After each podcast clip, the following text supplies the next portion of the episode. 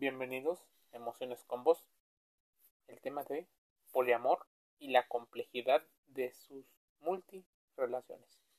Históricamente, en el imaginario social colectivo, se ha basado en el modelo de las relaciones sentimentales monógamas, es decir, el amor y las relaciones entre únicamente dos personas. Obviamente, el deseo y el afecto en la práctica funciona en ocasiones de manera distinta. Porque ¿quién no se ha sentido atraído por dos personas aún teniendo una relación formal con una? Es esta brecha donde tiene cabida el poliamor y su compleja situación ante las múltiples relaciones, el nivel que tienen de intimidad y de cercanía entre ellas,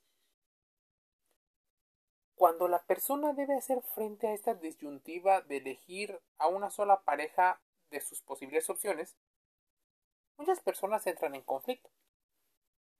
En ese sentido, los datos señalan que la monogamia es exclusiva y es minoritaria.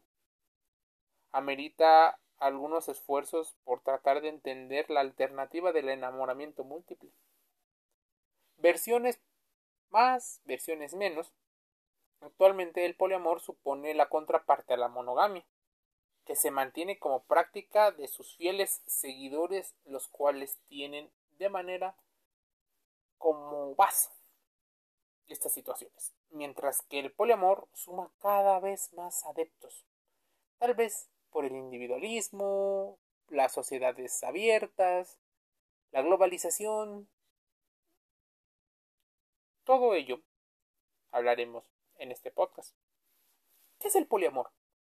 Aunque el término poliamor se ha incorporado en el vocabulario reciente, incluso en aquellos que intentan demostrar esa parte de empoderamiento, su práctica tal vez no lo sea tanto, y todavía abundan personas que desconocen qué significa la palabra poliamor, cuyo neologismo se usa para definir cuando un grupo de personas sostienen una relación sentimental, íntima, emocional, sexual entre ellas. Este tipo de lazos pueden ser estables y simultáneos. En este tipo de relaciones participan tres o más personas, donde la clave es que todos los involucrados en dichas relaciones pueden estar con el resto de las demás personas, sí o no.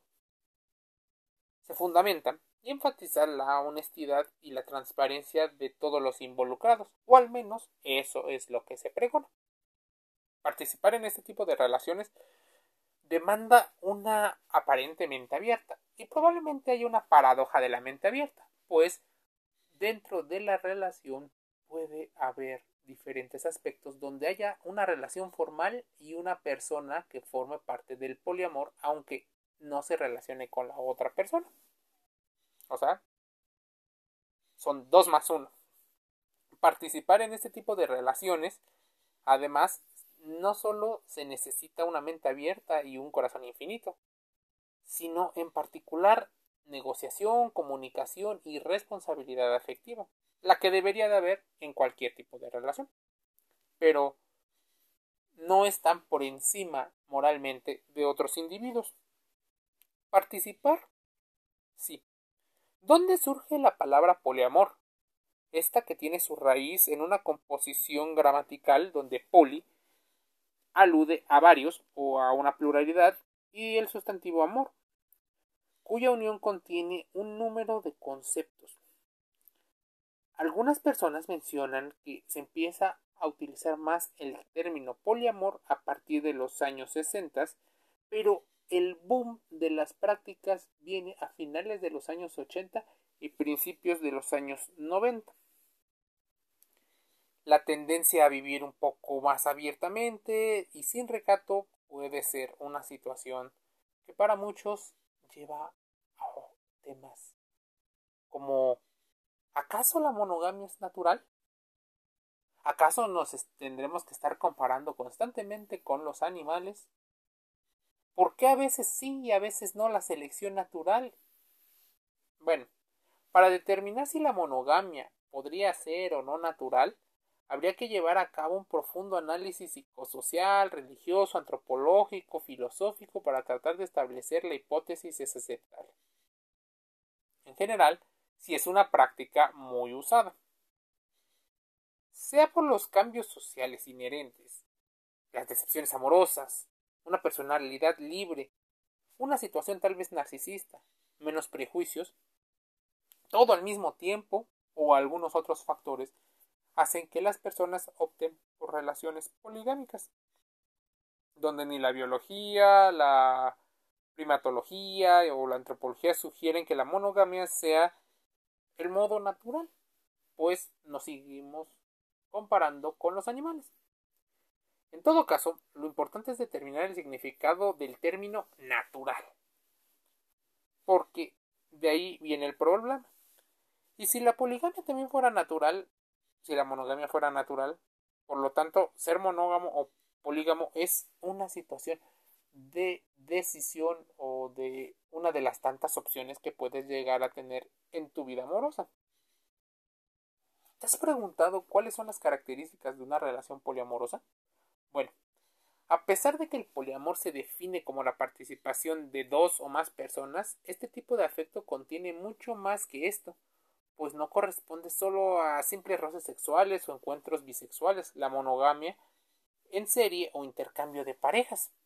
Es importante que no solo consideres que es una puerta abierta a prácticas sexuales, pues aquí podría haber, como dice bien su nombre, amor. No todo el amor tiene sexo. Es decir, la objeta de la exclusividad sexual puede sin desestimar el compromiso y las relaciones a largo plazo, por lo cual no se vincula solo con un simple intercambio de parejas. La fidelidad, por lo general, en los poliamorosos se percibe de una manera diferente y es más cercana a la honestidad, pues todos los involucrados están en acuerdo.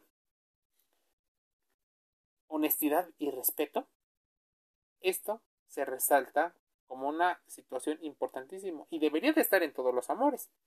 El amor se acepta como una parte de la vida y así como una situación en la cual podríamos estar mencionando el tema de el merecer o el desear, si lo quieres ver desde otras palabras del lenguaje pragmático. Pues es importante que consideras que hacen los poliamorosos principiantes para quienes sienten, desean o creen que su vida estaría mejor con el tema del poliamor, es importante que consideren que la comunicación y la confianza debe ser sumamente grande. De hecho, la bandera de su movimiento. Debe haber un respeto mutuo, fidelidad con respecto a no engañar y no traicionar al resto de los involucrados y mucho, mucho diálogo y negociación. Beneficios, te podría hablar de muchísimos. Tal vez de los prejuicios que existen, también. Pero es importante que te metas emociones con vos y nos digas cómo has llevado tu vida poliamorosa, si es que la has llevado. ¿Por qué podría el poliamor ser una opción diferente a la monogamia? Esta y otras preguntas nos gustaría que nos respondieras en nuestras redes sociales y también en los podcasts de Spotify. Hay videos en YouTube y más información. Emociones con vos. Cierra una sesión más invitándote a reflexionar y contrastar la información aquí escuchada. Un saludo.